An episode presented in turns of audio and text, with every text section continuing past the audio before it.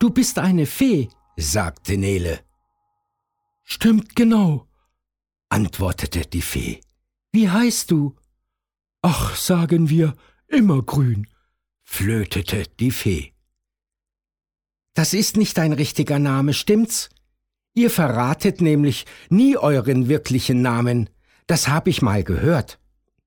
Wenn man euren wirklichen Namen errät, dann verliert ihr nämlich eure Macht. Und weißt du, woran ich dich erkannt habe?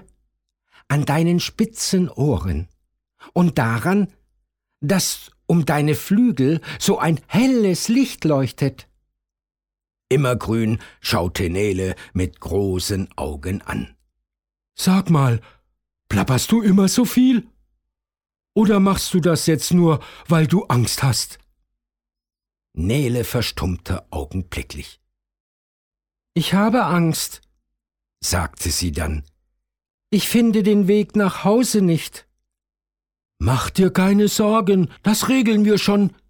Erzähl mir lieber, was du überhaupt so spät noch hier machst. Und dann begann Nele zu erzählen, von dem schmutzigen, stillen Hinterhof, von der Pflanze und den schönen Gerüchen und Farben im Park. Die Fee hörte schweigend zu, dann nickte sie traurig. Früher, sagte sie, früher waren wir Feen überall, aber da war der Wald auch überall. Vor langer Zeit, da war hier ein riesiger Wald mit einigen winzigen Dörfern an seinen Rändern, doch dann wuchsen die Dörfer zu Städten, und der Wald musste weichen. Sie seufzte, bevor sie weitersprach. Oh, und dieser winzige Park ist alles, was von unserem Wald übrig geblieben ist. Ist es nicht schön, im Park zu leben? fragte Nele. Immergrün lachte bitter. schön. Hörst du den Lärm nicht? Unsere Ohren sind viel empfindlicher als deine. Wir können nicht mehr schlafen, weil wir Tag und Nacht das Rauschen der Autos ertragen müssen das Klingeln der Straßenbahn, das Pfeifen der Züge. Die Fee schwebte von dem Ast herab und setzte sich auf Neles Knie. Aber du sagtest vorhin etwas von einem stillen Hinterhof, fragte sie. Nele nickte. Weißt du was? Wir bringen dich nach Hause, und dafür dürfen wir eine Nacht in deinem stillen Hinterhof übernachten. Die Fee streckte ihre Arme nach hinten, dann gähnte sie laut und tief. Ah, endlich einmal eine Nacht durchschlafen. Nele gefiel der Vorschlag. Denn wen sollte es schon stören, wenn ein paar kleine Feen im Hinterhof übernachteten? Mittlerweile waren nämlich noch mehr Feen aus dem Dunklen aufgetaucht. Sie alle sahen Nele mit großen, bittenden Augen an. Nele nickte und gemeinsam machten sie sich auf den Weg. Im Hinterhof angekommen, flatterten die Feen in die Ecken, sahen hinter Kisten und Autoreifen nach und entschieden sich zu bleiben.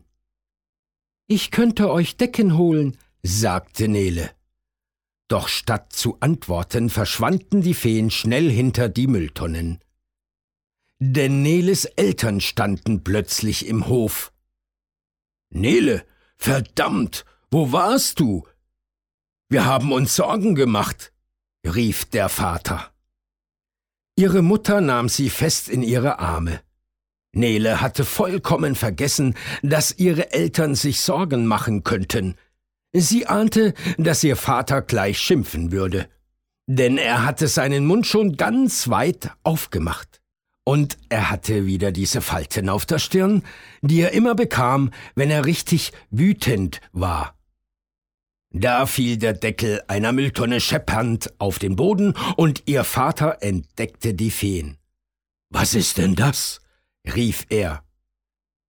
In der ersten Etage ging ein Fenster auf. Eine alte Frau sah herunter und rief Was ist das für ein unverschämter Lärm? Da entdeckte auch sie die Feen. Sofort wurde ihre Stimme weicher. Feen! Mein Gott, wie lange habe ich die nicht mehr gesehen? Eine Minute später stand die Frau im Hinterhof. Sie hatte eine Pflanze bei sich. Es war ein Buchsbaum in einem Topf. Feen brauchen doch etwas Grünes, damit sie sich wohlfühlen, sagte sie verschwörerisch.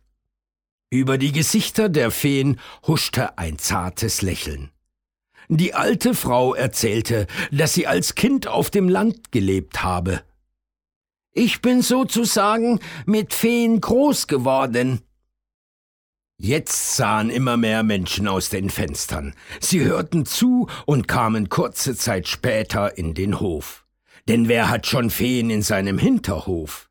Viele der Bewohner brachten Blumen und Pflanzen mit. Einige von ihnen Kerzen. Und Menschen, die seit Jahren im selben Haus lebten, aber fast nie miteinander geredet hatten, begannen nun über die Elfen zu sprechen. Weitere Angebote zum Downloaden und mehr Informationen auf weltbild.de